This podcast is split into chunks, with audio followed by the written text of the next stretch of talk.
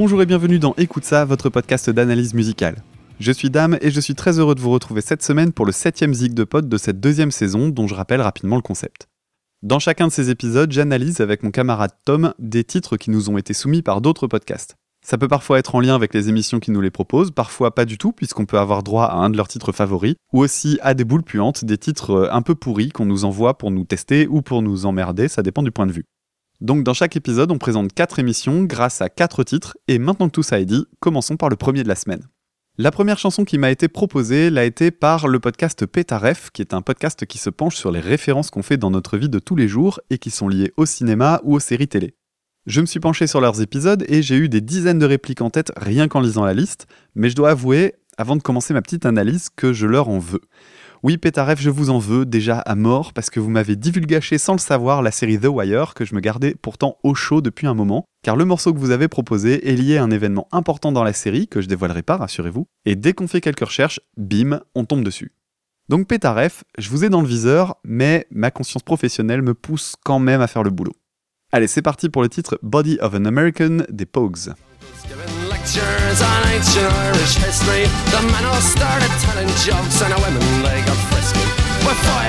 Very well gone away, there's nothing left to say.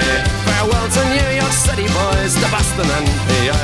He took them out with a well and I often heard him say, I'm a free-born man of the USA. He fought the champ in Pittsburgh and he. Vous l'avez sans doute compris, nous voilà propulsés en pleine Irlande grâce à ce groupe pourtant londonien. Cette chanson parle des funérailles ou plutôt de la veillée funèbre d'un certain Big Jim Dwyer, un Américain d'origine irlandaise dont on a rapatrié le corps en Irlande.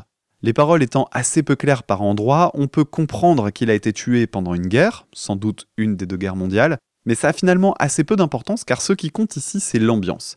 Après un premier couplet tout posé, le deuxième démarre avec énormément d'énergie, grâce à l'instrumental pour commencer, mais aussi grâce aux paroles qui décrivent le bordel ambiant lors de la soirée, avec le whisky qui coule à flot. Les paroles sont assez intéressantes puisqu'elles soulèvent la thématique des émigrés irlandais devenus américains, notamment par le contraste entre toutes les références à la culture irlandaise et l'expression I'm a freeborn man of the USA. On sent au fur et à mesure du texte une sorte de tiraillement entre culture d'origine et culture d'accueil, avec un peu l'idée de devenir plus américain que les Américains.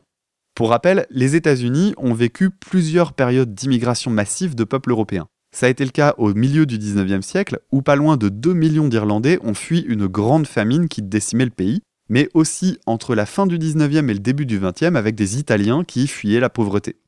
Au cours de mes études, j'avais un cours qui parlait de ces identités multiples et qui s'intéressait justement aux points communs de certains parcours, notamment irlandais et italiens, avec la notion d'appartenance au pays d'origine fantasmé des deuxièmes générations qui sont tiraillés par une identité et une culture profondément américaine, celle dans laquelle ils ont grandi finalement, mais avec un attachement profond et pourtant basé sur une vision idéalisée du pays d'origine.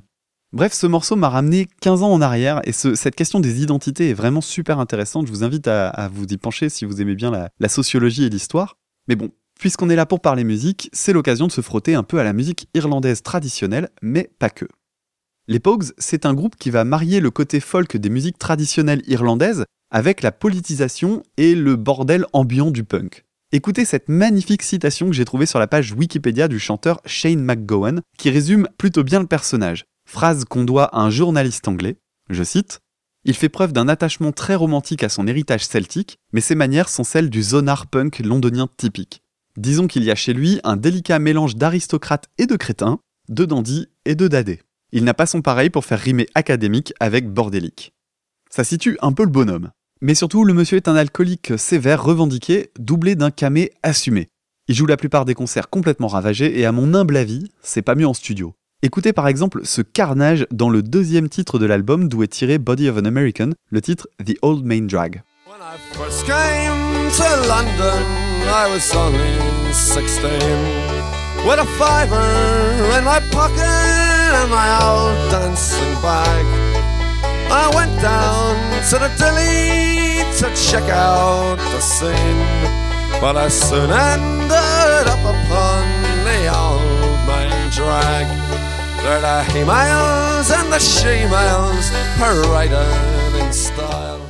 Je doute que le monsieur était à jeun lors de cette prestation.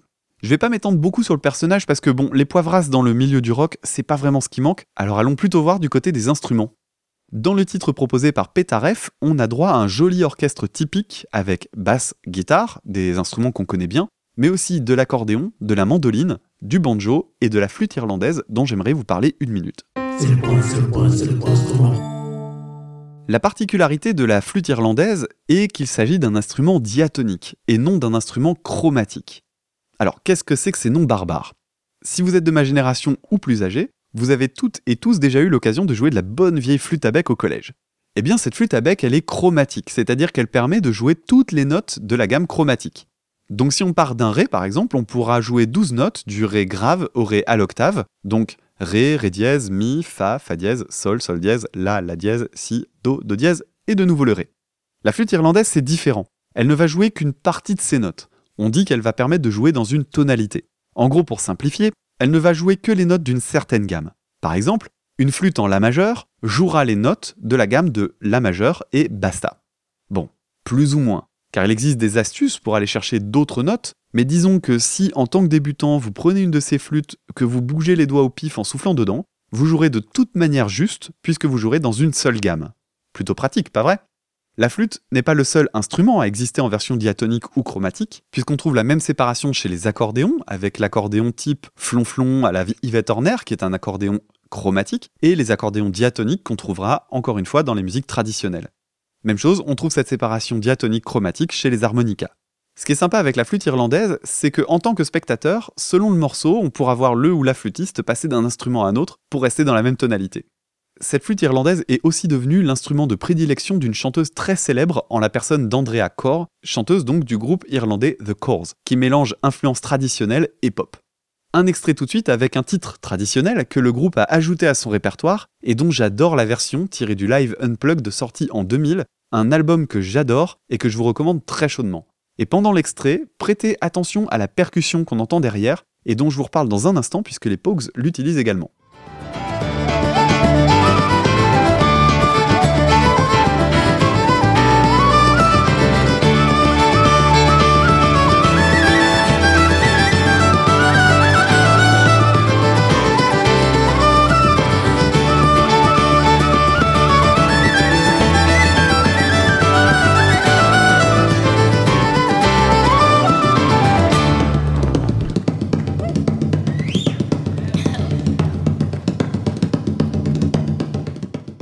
Joli, n'est-ce pas? Et cette percussion, c'est ce qu'on appelle un bodran. Même si on ne l'entend pas dans le titre Body of an American, je trouvais intéressant de l'évoquer puisqu'on l'entend dans d'autres titres des Pogues. Je vous en passe un extrait d'ailleurs dans quelques instants. Le bodran est donc un instrument de percussion qui ressemble assez au tambourin d'une certaine manière, sans les clochettes. Imaginez donc un cadre de bois rond, plus ou moins grand, celui dans le live d'écorce doit faire une cinquantaine de centimètres de diamètre, plutôt balèze quand même, sur lequel est tendue une peau sur laquelle on frappe à l'aide d'un stick, un morceau de bois dont les extrémités sont arrondies. Je vous invite à regarder des vidéos parce que le geste de la main qui tient le stick, et notamment celui du poignet, est vraiment joli à regarder. Il y a un côté très visuel qui est assez sympa dans cet instrument. Le bodran est donc souvent utilisé dans les morceaux celtiques, notamment irlandais, et les Pogues l'utilisent eux aussi, comme sur ce morceau tiré de l'album au titre Siphon, Rum, Sodomy and the Lash, le titre Wildcats of Kilkenny.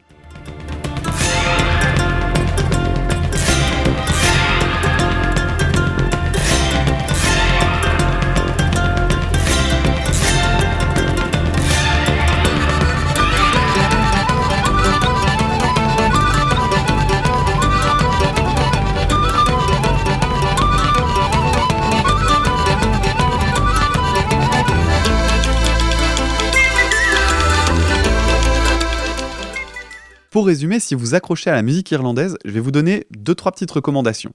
Si vous êtes plutôt musique traditionnelle, je vous invite à écouter The Dubliners, groupe avec lequel les Pogs a d'ailleurs fait un duo. Si vous êtes plutôt à la croisée entre folk et esprit punk, ne bougez pas, vous avez trouvé avec les Pogs. Et si vous préférez les guitares au banjo, sautez sur les Dropkick Murphys, groupe américain de punk celtique qui sent la Guinness à 10 km. Allez, Finissons ce voyage sur la chaussée des géants avec un classique repris par les Dropkick, le titre The White Rover. Et merci Petaref, finalement je vous en veux presque pas trop pour le spoil à propos de The Wire.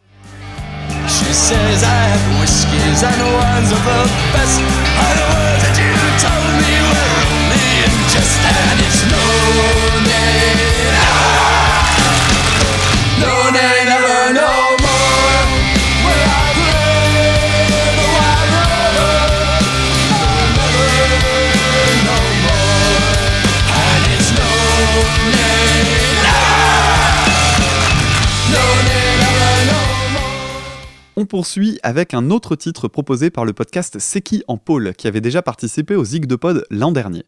C'est en pôle est une émission qui s'intéresse au championnat de course de moto. C'est assez spécifique, c'est vrai, mais si vous aimez les sports mécaniques, c'est vraiment cool. Comme d'hab, le monde du podcast est bourré de gens passionnés, alors n'hésitez pas à y jeter une oreille. En plus, on y retrouve l'ami Murdoch, qui anime aussi l'excellente émission musicale Mes disques à moi, et qui avait eu la gentillesse de m'inviter cette année. J'en replace donc une pour toi. Mille merci mec, c'était un super moment, je le dirai jamais assez, et j'ai été ravi également de partager la scène avec ton groupe Les Rancune Ducks.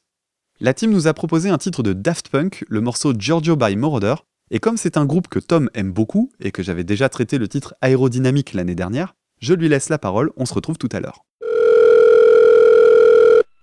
Hello. Hola tout le monde, me revoici, me revoilà pour ma dernière pastille de l'été, toujours dans le cadre des Zig de Pod. Aujourd'hui, on se penche sur le titre Giorgio by Moroder de Daft Punk. Ce morceau nous a été proposé par le podcast C'est qui en Paul, et c'est un extrait du fameux album de Daft Punk qui a marqué leur retour triomphant sur la scène musicale en 2013, à savoir Random Access Memories. Allez, pour se rafraîchir la mémoire, on va juste rappeler que c'est sur cet album qu'il y avait le tube de l'été de cette année-là.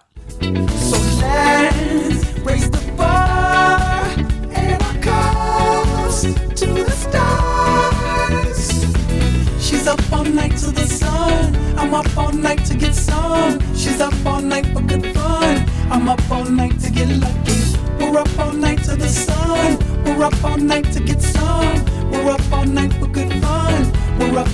The. Get Lucky de Daft Punk donc avec Pharrell Williams au chant, Nile Rodgers de Chic à la guitare et bien d'autres super musiciens, on en reparle dans un instant. Le titre qui nous intéresse aujourd'hui n'est pas parmi les plus connus de l'album, notamment parce qu'il ne fait pas partie des 5 singles extraits de l'album. C'est sans doute dû à son format, puisqu'il dure 9 minutes, et au niveau de la structure également, on s'éloigne du format classique euh, couplet-refrain, couplet-refrain, pour obtenir quelque chose de beaucoup plus progressif. C'est donc difficile de vous trouver un passage représentatif du morceau, mais comme il faut bien choisir, je vous mets ce passage central où l'on entend très bien ce motif rapide de clavier qui est un leitmotiv qu'on entend tout au long du titre.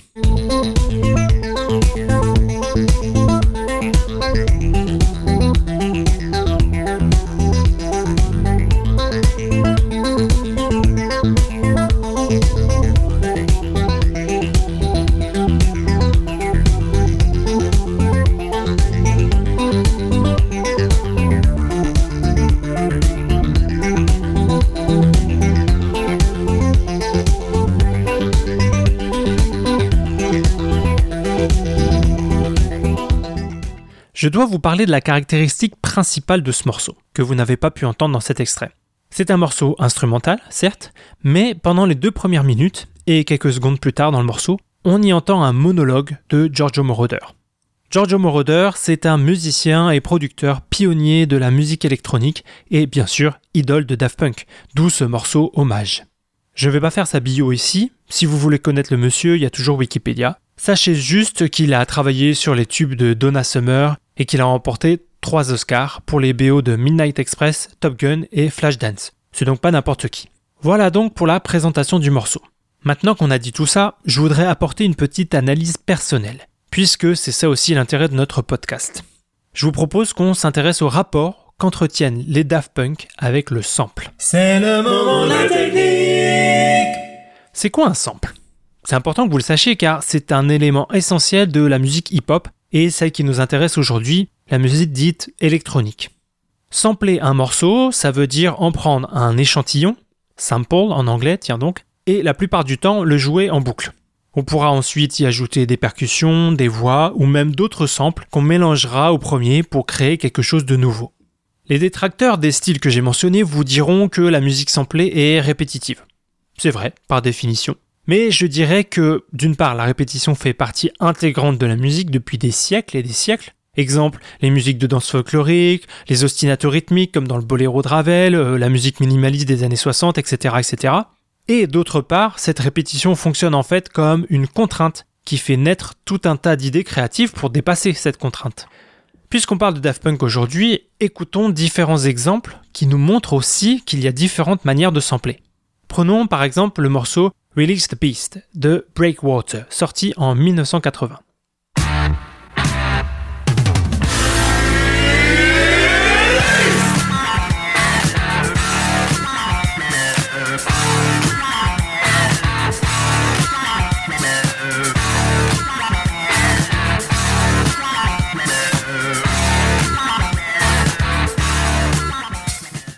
Voici ce que Daft Punk en a fait en 2005 pour son titre Robot Rock.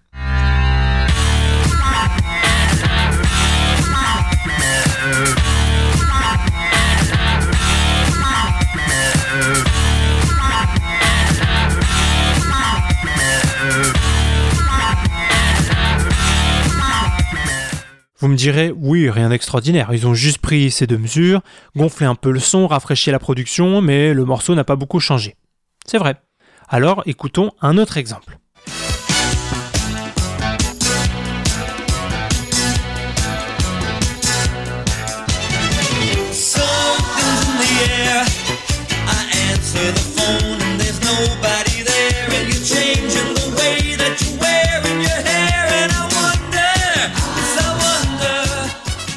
On vient d'entendre Barry Manilow avec Who's Been Sleeping in My Bed de 1979.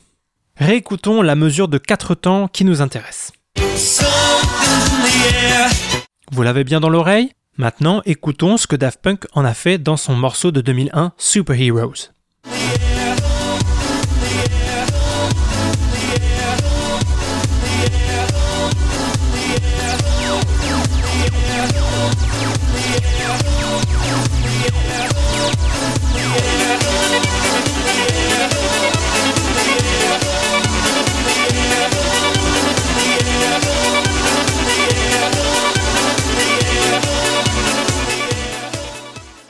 Subtil cette fois. Personnellement, ce que je trouve intéressant, c'est que la répétition en boucle de la séquence fait que on ne prête plus attention aux paroles. D'ailleurs, avant de préparer cette pastille, je connaissais le morceau, mais je n'avais aucune idée de ce qui était dit. Un peu comme si la voix, découpée de la sorte, ne devenait plus vecteur de langage, mais un élément musical plus abstrait, au même titre que le reste de l'instrumental. D'ailleurs, poursuivons dans cette voie et écoutons ce que les Daft Punk ont fait d'un morceau intitulé Just the Way You Are, interprété par Billy Joel en 1977. I would not leave you in times of trouble. We never could have come this far. Mhm. I took the good times, I'll take the bad times. I take you just the way you are.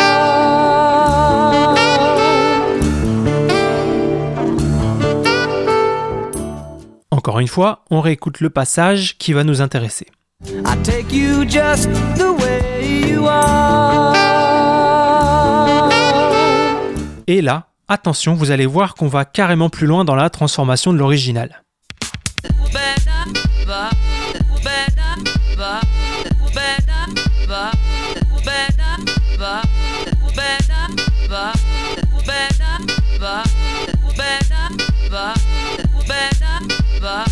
Le morceau qu'on vient d'entendre s'appelle High Fidelity et il est extrait du tout premier album de Daft Punk, Homework, sorti en 1997. Vous avez sans doute pu reconnaître les quelques notes de saxophone et des toutes petites portions de la ligne de chant de Billy Joel.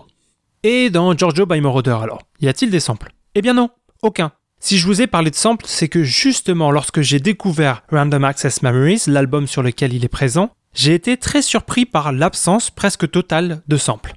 J'ai une explication personnelle pour cette absence. Elle vaut ce qu'elle vaut, et si vous êtes fan du groupe, je serais curieux de savoir ce que vous en pensez.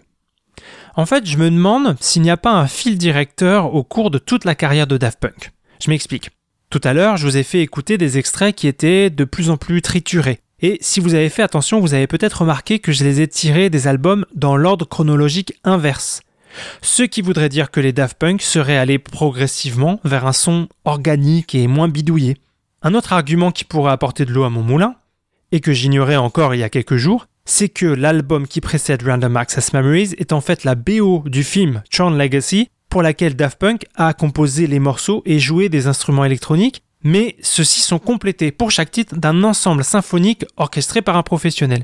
Peut-être qu'ils y ont pris goût et poussé le concept plus loin avec l'album suivant? Enfin, pour nuancer mon propos, je dirais que ce morceau, Giorgio by Moroder, n'est pas si éloigné du sample que ça.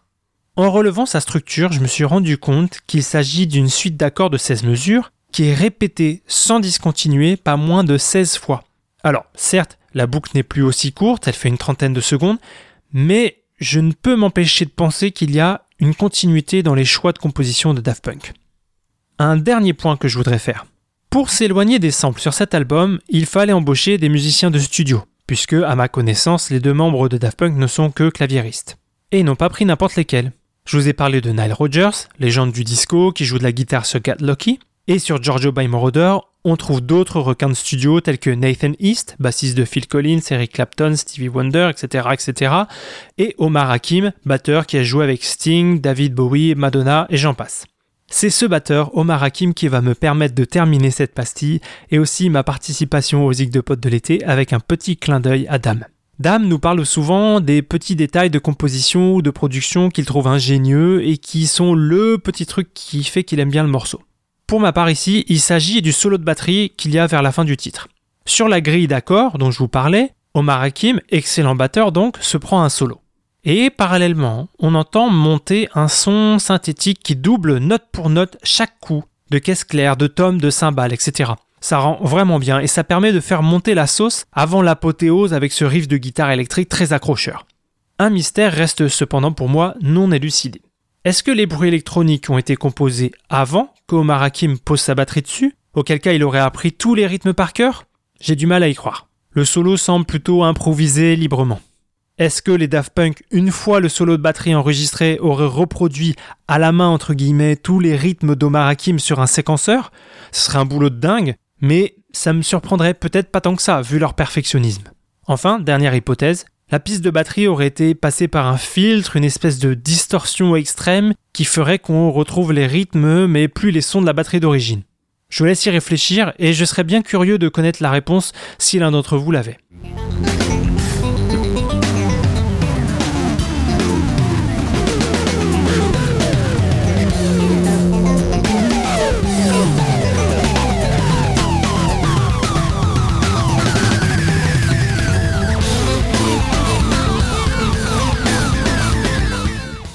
Voilà Ça a été un réel plaisir de préparer ces pastilles pour les Zig de Pod cet été, même si ça demandait beaucoup de travail, c'est vrai. Et je vous retrouverai sans doute pendant l'année pour le même genre d'exercice.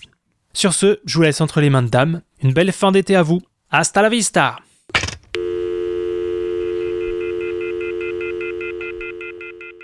Merci infiniment Tom pour cette excellente analyse et merci à Seki Paul d'avoir proposé ce titre que je ne connaissais pas mais que j'ai vraiment beaucoup aimé.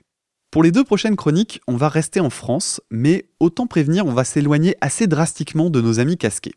Attention, on entre même carrément dans la sphère Radio France Friendly, alors je vais bien m'appliquer au cas où une personne de pouvoir de France Inter, France Culture ou France Musique écouterait l'émission. Après tout, avec un peu de chance, je peux commencer une nouvelle carrière. Si Eric et Quentin ont su avoir une émission sur le rap, pourquoi pas moi? Merci de me contacter à écoute ça podcast@gmail.com. Le premier de ces deux morceaux a été proposé par le podcast Je compte jusqu'à toi, animé par Loli. Désolé si je me trompe, mais il me semble bien que c'est ça, si je m'en réfère du moins au compte Twitter. Quoi qu'il en soit, Je compte jusqu'à toi est un podcast narratif dans lequel Loli nous raconte des histoires originales. Des histoires accessibles aux petits comme aux grands. Pendant l'été, le podcast a sorti un format un peu à part en épisode intitulé Le voyage de Lilou. Format parfait pour tester avec des épisodes longs d'une dizaine de minutes, juste ce qu'il faut pour écouter avec ses enfants par exemple. Loli m'a proposé un titre de la chanteuse Anne Sylvestre intitulé La faute à Ève. Comme il y a assez peu de choses à dire sur ce morceau en particulier, je vais surtout profiter de l'occasion pour faire une présentation de cette dame, malheureusement trop peu connue en dehors des sphères d'auditeurs de Radio France et des fils et des filles de profs. Allez, Commençons par le morceau proposé. Quelle triste affaire. Dieu leur a dit, faut travailler. Mais qu'est-ce qu'on pourrait bien faire? Eva leur a dit, j'ai trouvé. Elle s'arrange à la salope faire et porter les enfants. Lui poursuivait les antilopes. Elle est lapin pendant ce temps. C'est vraiment la faute à. Si Adam rentrait crevé, elle avait une vie de rêve. Elle s'occupait des bébés, défrichait un peu la terre, semait quelques grains de blé, pétrissait bols et soupières, faisait rien de la journée. Ce titre, comme vous l'avez entendu, est vraiment simple en termes d'orchestration. Guitare acoustique, guitare électrique jazzy, accordéon, clarinette, tout ça relativement discret, l'idée étant surtout d'accompagner le chant. Quoi qu'il en soit, musicalement, c'est bien écrit. Les petites interventions à la fin de chaque phrase sont souvent différentes, et on sent que l'arrangeur s'est bien amusé. Son nom m'échappe, mais je me souviens que Anne Sylvestre a travaillé avec deux arrangeurs en particulier pendant de très longues périodes dans sa carrière. Le plus intéressant, c'est donc les paroles qui reprennent la Genèse avec Adam et Ève, et un regard très cynique sur cette légende qui accuse Ève d'être à l'origine des maux de l'humanité. Sachant quand même que dans l'histoire, si on devait dénoncer un trou de balle, ce serait davantage Dieu pour son manque de mesure dans la sanction. Mais bon. Ainsi, on trouve une Ève espiègle qui se moque de son père, un Adam complètement impotent qui se goinfre de la pomme, d'ailleurs même pas bonne, un super couplet sur les tâches ménagères où Anne Sylvestre fait une liste de plein de choses avant de conclure que Ève ne faisait rien de la journée, etc. C'est bourré d'humour et tout est amplifié par une véritable interprétation du texte en mode actrice. Cette chanson date de 1979, une vingtaine d'années après ses tout débuts, qui remontent à la fin des années 50. Sachant que la carrière d'Anne Sylvestre n'est pas terminée car elle attaque quelques dates en septembre de cette année à pas moins de 85 ans. Une longévité qui relève de l'exploit puisqu'elle a réussi à traverser les époques malgré les changements de mode, notamment celle des yéyés, qui a balayé pas mal d'artistes du même ordre. Il faut dire qu'elle a eu du flair ou du bol en proposant assez vite un format particulier qui l'a rendu inoubliable auprès de beaucoup de monde, les chansons pour enfants qu'elle a appelées les fabulettes. Je ne vais pas m'étendre sur cette partie-là de sa discographie parce que j'ai déjà pas mal de choses à dire sur ces chansons à destination des adultes. Cela dit, peut-être que je ferai un épisode sur les chansons pour les enfants à l'occasion, n'hésitez pas à me dire si ça vous tente. Anne Sylvestre a été grandement ignorée des radios et des télés, mais ça l'a pas empêché de produire un sacré paquet de chansons vraiment très très chouettes. Pour préparer cette émission, j'en ai écouté un grand nombre et j'ai pris claque sur claque. Même si Anne Sylvestre n'apprécierait pas qu'on la compare à des hommes, je suis obligé de dire que j'ai vraiment trouvé quelqu'un de la trempe d'un Brassens ou d'un Brel dans les textes. Peut-être que si un jour je dois parler de Brassens ou Brel, je dirais qu'ils écrivent de la même manière aussi bien que Anne Sylvestre. Son écriture est vraiment d'un très haut niveau, tout en abordant parfois des sujets très graves. Loin de la légèreté de la faute à Ève, je vais vous passer un extrait de sa chanson Une douce maison, qui, métaphoriquement, traite de la question du viol. Si vous êtes sensible à ce sujet, n'hésitez pas à sauter une minute, les images utilisées dans les paroles sont vraiment fortes. Sauvagement ils pénètrent, dévastant tout devant eux. Ils obligent les fenêtres à s'ouvrir devant le feu. Avec leurs couteaux, ils gravent des insultes sur les murs et s'en vont faisant les braves quand tout n'est plus que blessure. Non, non, je n'invente pas, mais je raconte tout droit. La maison depuis ce crime n'a plus d'âme ni de nom, mais elle n'est pas victime, c'est de sa faute, dit-on. Il paraît qu'elle a fait preuve d'un peu de coquetterie, avec sa toiture neuve et son jardin bien fleuri. Non, non, je n'invente pas, mais je raconte tout droit. D'ailleurs, Toujours dans les sujets graves, un de ses textes les plus puissants traite du choix d'avorter. Je pèse mes mots puisque le titre Non, tu n'as pas de nom que je vais évoquer est sorti en 1974, soit un an avant la loi Veil qui a légalisé l'avortement en France. Et Anne Sylvestre a systématiquement repris les personnes qui parlaient d'une chanson sur l'avortement pour préférer l'idée d'une chanson sur le choix d'avorter. Quoi qu'on en pense au niveau sémantique, les paroles sont bouleversantes. Je vous en passe tout de suite le deuxième couplet que je trouve vraiment superbe. Savent-ils que ça transforme l'esprit autant que la forme Qu'on te porte dans la tête, que jamais ça ne s'arrête? Tu ne seras pas mon centre, que savent-ils de mon ventre? Pensent-ils qu'on en dispose quand je suis tant d'autres choses? Non, non, tu n'as pas de nom. Non, tu n'as pas d'existence, tu n'es que ce qu'on en pense. Non, non, Les mots, les lignes de chant, les arrangements, tout est extrêmement délicat, surtout quand les sujets sont difficiles, et j'ai pris autant de plaisir à lire les paroles seul qu'à les écouter en musique. Si ces trois derniers titres parlent de thématiques liées aux femmes, ce n'est pas un hasard, puisque Anne Sylvestre est arrivé dans le monde de la musique à un moment où il était complètement dominé par les hommes, et que la plupart des femmes dans ce milieu n'étaient entre guillemets que des interprètes de chansons écrites par des hommes. Un jour, elle découvre une certaine Nicole Louvier, qui accompagne ses propres textes à la guitare, et là, c'est la révélation. Une femme peut être autrice, compositrice, interprète, et elle se lance. Ainsi, beaucoup de ses textes traitent de thématiques liées au fait qu'elle est une femme avec un point de vue donc très différent des auteurs masculins de l'époque. Évidemment, ça ne va pas sans poser quelques problèmes de sexisme. Une des anecdotes qui revient souvent en interview, c'est cette période où au moins trois femmes importantes du monde de la télé de l'époque lui ont suggéré de se faire refaire le nez. Bah oui, évidemment, la mode était à la femme enfant, façon Brigitte Bardot, alors euh, fallait correspondre à la norme. Bien entendu, Anne Sylvestre n'en fera rien, et ça ne l'empêchera pas de durer dans le métier. On parle souvent d'elle comme une chanteuse engagée et féministe. Pourtant, elle va jusqu'à rejeter le terme engagé dans une chanson en parlant elle-même d'artiste dégagé.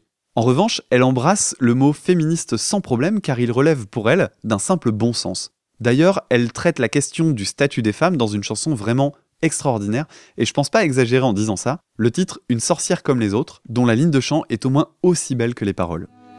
M'avez aimé servante, m'avez voulu ignorante. Forte, vous me combattiez, faible, vous me méprisiez. Vous m'avez aimé putain, et couverte de satin.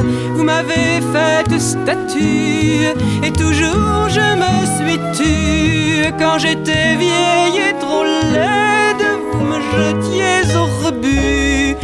Me refusiez votre aide quand je ne vous servais plus. Quand j'étais belle et soumise, vous m'adoriez à genoux. Me voilà comme une église, toute la honte dessous. Ce n'est que moi, c'est elle ou moi. Celle qui aime ou n'aime pas, celle qui règne ou se débat, Joséphine ou la Dupont, fille de nacre ou de coton. Mais elle ne traite pas que ce genre de sujet, évidemment, elle a des centaines de chansons à son actif. Je pourrais en citer une dizaine que j'aurais adoré diffuser, comme Violette, qui parle de la condescendance à l'égard d'une vieille dame à partir de l'expression ma petite dame, le titre Gay, marions-nous sur le mariage des personnes homosexuelles, ou encore Pas difficile, qui parle de la situation des sans-domicile et de la précarité, mais il faut choisir et c'est vraiment pas évident. Certains morceaux sont purement poétiques, d'autres traitent du quotidien, un de ses plus grands succès s'appelle Les gens qui doutent, et surtout l'humour est très présent, avec souvent beaucoup de cynisme ou de sarcasme. Je vais vous passer un extrait avec le titre Lettre ouverte à Élise, où Anne Sylvestre s'en prend à sa voisine qui passe son temps à jouer la lettre à Élise au piano. Un titre à la fois très drôle, mais surtout très bien écrit musicalement, avec encore une fois de très beaux arrangements, des ruptures super efficaces, et surtout une interprétation qui relève presque de la performance théâtrale. Depuis le temps que tu entends ça, est-ce que ça ne te saoule pas? Qui était cette Élise qui défrise nos pianos, qui sans fin se gargarise et se grise de trémolo. Dis Ludwig si tu avais imaginé que ça tournerait comme ça, est-ce que tu n'aurais pas fignolé, rajouté un bémol ici ou là? Est-ce qu'à ton Élise tu n'aurais pas pu dire tout ça de vive voix?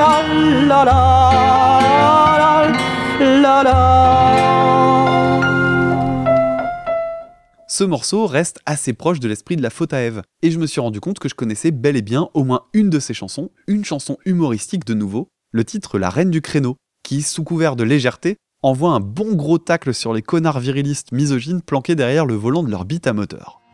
Mais tous ces doubleurs à droite, ces pousse-toi de là que je déboîte, maniaque de l'appel de phare, abuseur d'anti-brouillard, ce chic qui rien ne distingue le volant d'avec un flingue, avant que de les laisser nous jeter dans le fossé. Résistons à ces tyrannos, nous sommes les reines du créneau. S'ils nous renvoient à nos fourneaux, Ne lâchons pas notre créneau Anne Sylvestre, c'est donc tout ça à la fois. Une chanteuse qui s'attaque à des sujets complexes, avec une langue absolument délicieuse, mais aussi une femme espiègle, capable d'écrire des textes très amusants, comme des chansons pour enfants, qui font le bonheur des instits. Pour préparer l'émission, j'ai écouté plusieurs de ces chansons, et à chaque fois, j'avais l'impression d'en découvrir une meilleure que la précédente. Et j'insisterai jamais assez sur la qualité de la langue. Si vous avez la fibre littéraire, franchement, lisez ou écoutez ces textes. On est dans une façon de s'exprimer qui est à la fois simple et soignée, c'est irrésistible. Voilà pour cette présentation d'une micro-partie de la carrière d'Anne Sylvestre que j'ai adoré découvrir. La sélection était bien entendu complètement partiale et je vous invite à la découvrir par vous-même. C'est vraiment un immense coup de cœur de mon côté et j'espère que vous le partagerez. Merci beaucoup, je compte jusqu'à toi pour cette proposition. Et tiens, juste avant de passer à la suite, on va s'en mettre une petite dernière qui change un peu des sujets que j'ai abordés au cours de cette chronique, le morceau Écrire pour ne pas mourir, une vraie merveille. Qu'on m'écoute en passant d'une oreille distraite ou qu'on ait l'impression de trop me ressembler. Je voudrais que ces mots qui me sont une fête, on ne se dépêche pas d'aller les oublier. Que vous soyez critique ou plein de bienveillance, je ne recherche pas toujours ce qui vous plaît. Quand je soigne mes mots, c'est à moi que je pense. Je veux me regarder sans honte et sans regret, sans honte et sans regret. Écrire pour ne pas mourir. Écrire, grimacer, sourire. Écrire et ne pas me dédire. Dire ce que je n'ai su faire. Dire pour ne pas me défaire. Écrire, habiller ma colère.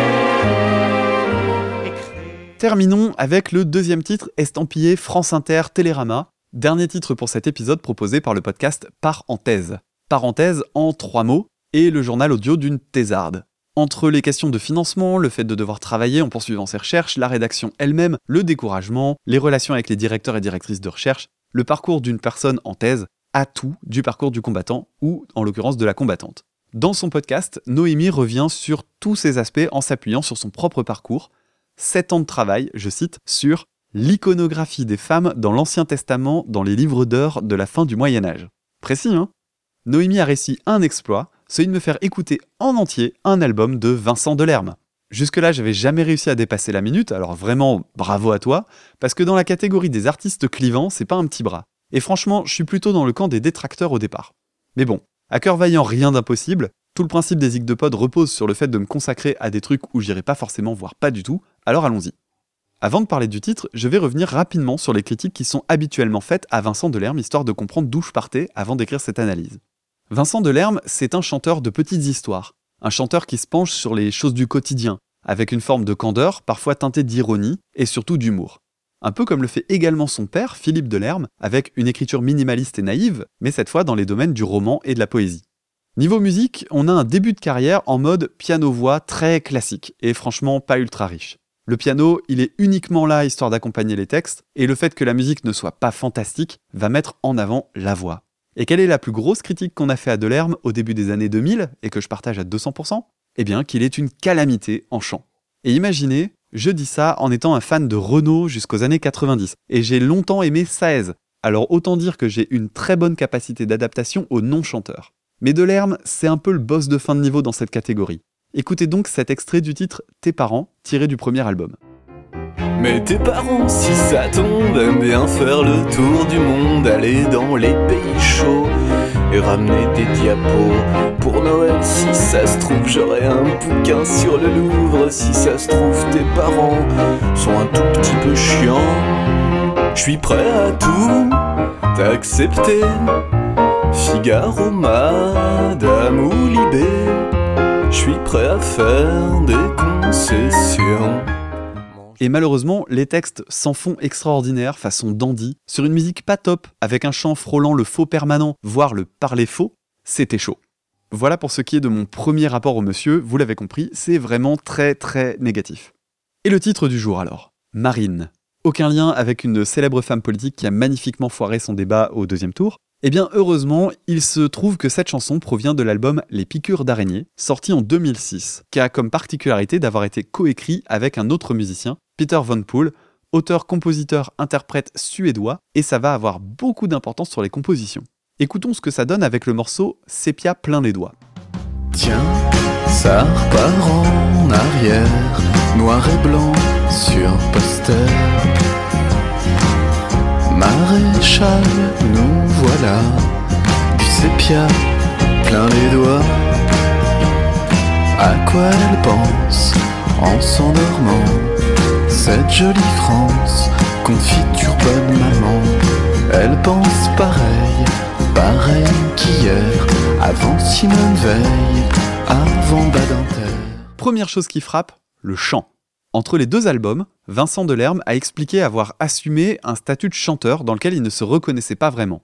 Sans doute a-t-il gagné en confiance grâce au succès, toujours est-il qu'il s'est mis à attaquer ses notes correctement. Dans l'album d'avant, il prenait toutes ses notes cibles par en dessous. Qu'est-ce que ça veut dire prendre ses notes par en dessous Eh bien imaginez une chansonnette comme Une souris verte par exemple. Si je chante normalement, j'atteins mes notes cibles très nettement, sans aucune hésitation. Une souris verte qui courait dans l'herbe. Ta ta ta ta ta ta ta ta ta ta ta ta. Attaquer une note par en dessous, ça veut dire qu'au lieu de choper la note du premier coup, on va partir d'une note plus grave avant de remonter en faisant ce qu'on appelle un glissando. Si je rechante en attaquant les notes par en dessous, ça va donner ça. Une souris verte qui courait dans l'herbe. Si je le fais façon de l'herbe, on va exagérer encore plus et ça donnera une souris verte qui courait dans l'herbe. Eh, je limite plutôt pas mal en fait. Ce glissando, c'est pas vraiment un truc très joli, à tel point qu'on appelle ça aussi un dégueulando. Et là, franchement, on était plutôt dans du gros gros dégueulando. Sur l'album Les piqûres d'araignée, il règle une grosse partie de ce problème. Et ça, ça a rendu l'écoute beaucoup plus simple. Autre point amélioré, et c'est là qu'intervient Von Pool, les instrumentaux se font beaucoup, mais alors beaucoup plus riches. Dans l'extrait que j'ai passé il y a quelques secondes, on entend toujours ce piano, c'est vrai, mais cette fois il est accompagné d'une batterie un peu swingée, une basse et surtout un vibraphone, en plus de quelques détails à droite à gauche. Et quand on écoute d'autres titres de l'album, on se rend vite compte qu'il y a eu un gros travail sur les arrangements, travail réalisé par Peter Von Pool. En interview, Delerme explique que Von Pool n'étant pas français, il prêtait davantage d'attention à la musique plutôt qu'aux paroles. Et ainsi, il a composé des instrumentaux plus riches parce que pas uniquement dévolus au soutien du texte. Et le moins que l'on puisse dire, c'est qu'il a sacrément bien bossé parce qu'il y a vraiment de très jolis titres, avec parfois un petit côté 60s très doux, comme dans le titre qui a donné son nom à l'album Les piqûres d'araignée. Je vais vous en passer un extrait et essayer de prêter attention aux soins apportés aux arrangements, notamment ce son qui ressemble à une guitare 12 cordes dans l'oreille gauche, les chœurs et le xylophone qui arrive très ponctuellement pour donner un petit peu de texture. Et la cerise sur le gâteau, la voix assez grave de Delerme qui se marie vraiment très très bien avec tout ça. Par-dessus la démangeaison Comme elles peuvent sans nous regarder Nous qui leur parlons, nous parler Et cheveux de travers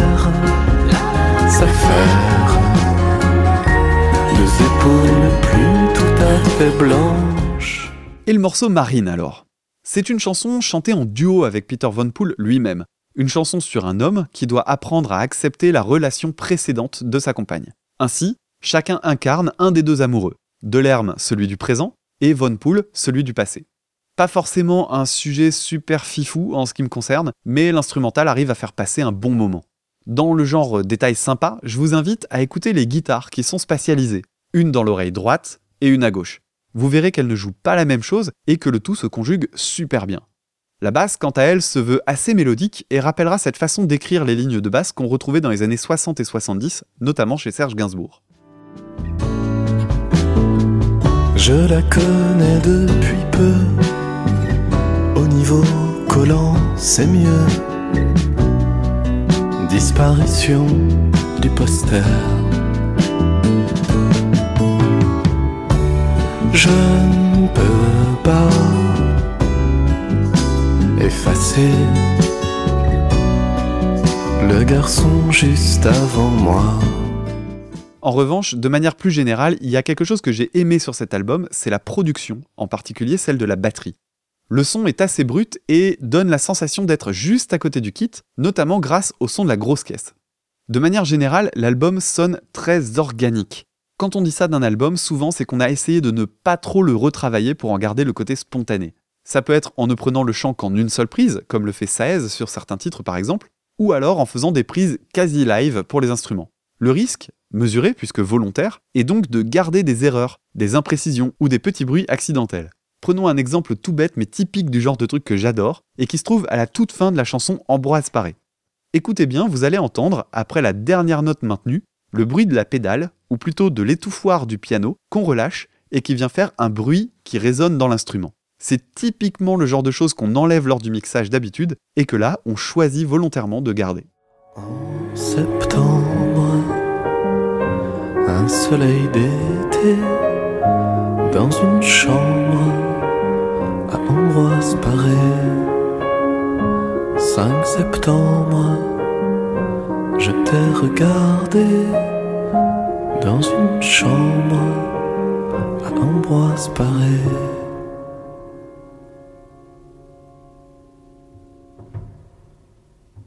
Autre exemple qui m'a marqué et qui se trouve dans le titre 29 avril au 28 mai, avec un vrai souci de mise en place entre le piano et la batterie. Écoutez attentivement, vous allez voir, les coups de grosse caisse et de caisse claire ne tombent pas toujours pile avec les accords plaqués au piano. C'est un peu merdouillant, mais ça donne un côté joué dans ton salon, qui est vraiment sympa et qui met en valeur le côté intimiste de la chanson.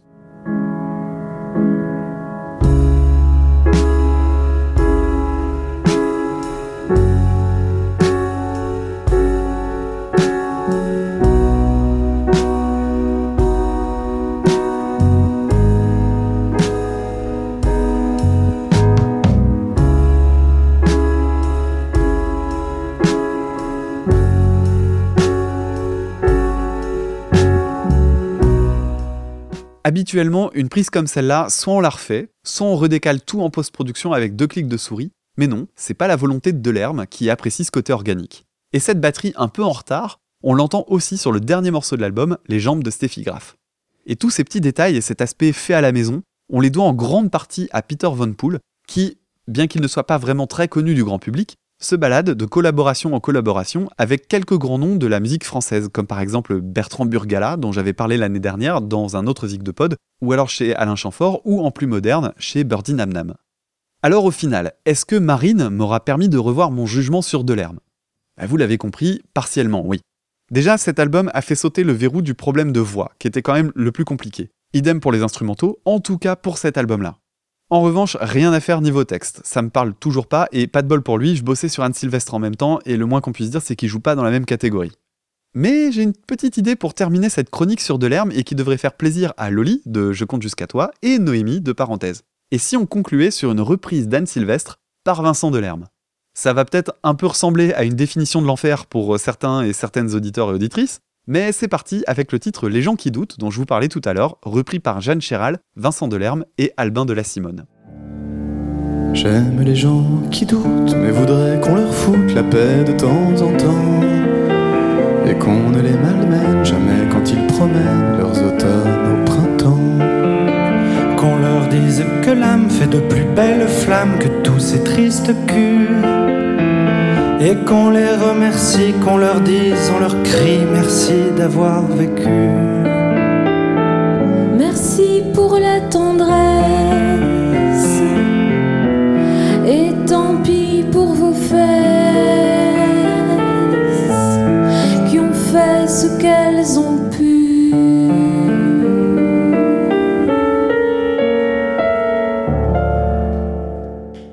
Voilà pour ce septième Zig de Pod. Les vacances sont terminées, j'ai pris un peu de retard, mais la saison n'est pas finie de mon côté, puisqu'il reste encore deux épisodes. On se retrouve la semaine prochaine, ou dans deux semaines, impossible pour moi d'être plus précis, donc n'hésitez pas à vous abonner sur votre appli préférée pour ne pas louper le prochain épisode.